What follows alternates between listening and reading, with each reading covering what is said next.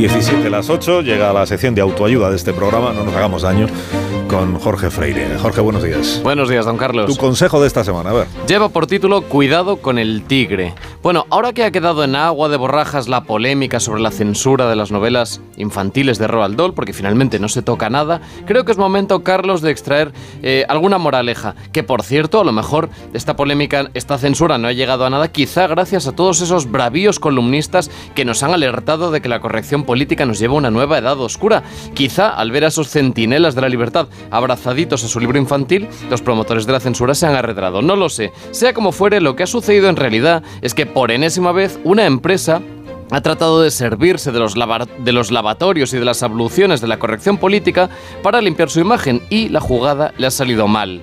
No es la primera. Hace unas semanas la editorial DC Comics, la de Superman, la de Batman, conmemoraba el mes de la herencia hispana y lo hacía con una serie de portadas especiales que resultaban, por así decirlo, estereotípicas. Un héroe portaba una bolsa de tamales, una heroína se comía un burrito, otro se comía unos tacos y la palma se la llevaba Hawk Girl vestida con delantal llevando un plato de platanitos fritos, lo que cabreó a infinidad de lectores para los que solo faltaba que los héroes hispanos aparecieran echándose una siesta para rematar el tópico. ¿Qué moraleja extraemos del caso Doll ahora que he terminado? Pues que los herederos del lucrativo autor, en connivencia con su editorial, quisieron jugar a la cancelación selectiva del abuelito y casi acabaron cancelados, a la manera del alguacil alguacilado. Por ejemplo, al cambiar a los Umpalumpa de Charlie y la fábrica de chocolate para que fueran de género fluido, Muchos medios recordaron que el propio Doll ya había hecho algo parecido en vida.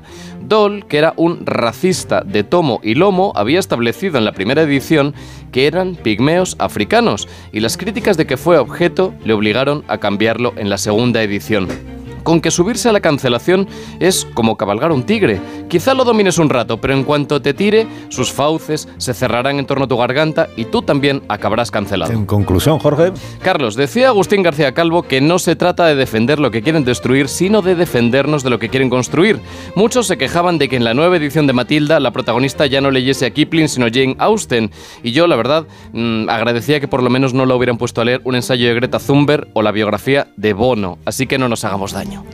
Jorge Freire, hasta la semana que viene. Hasta la semana que viene, Carlos. Son las 8 y 20 minutos, 7 y 20 minutos en Canarias. La sintonía de Onda Cero.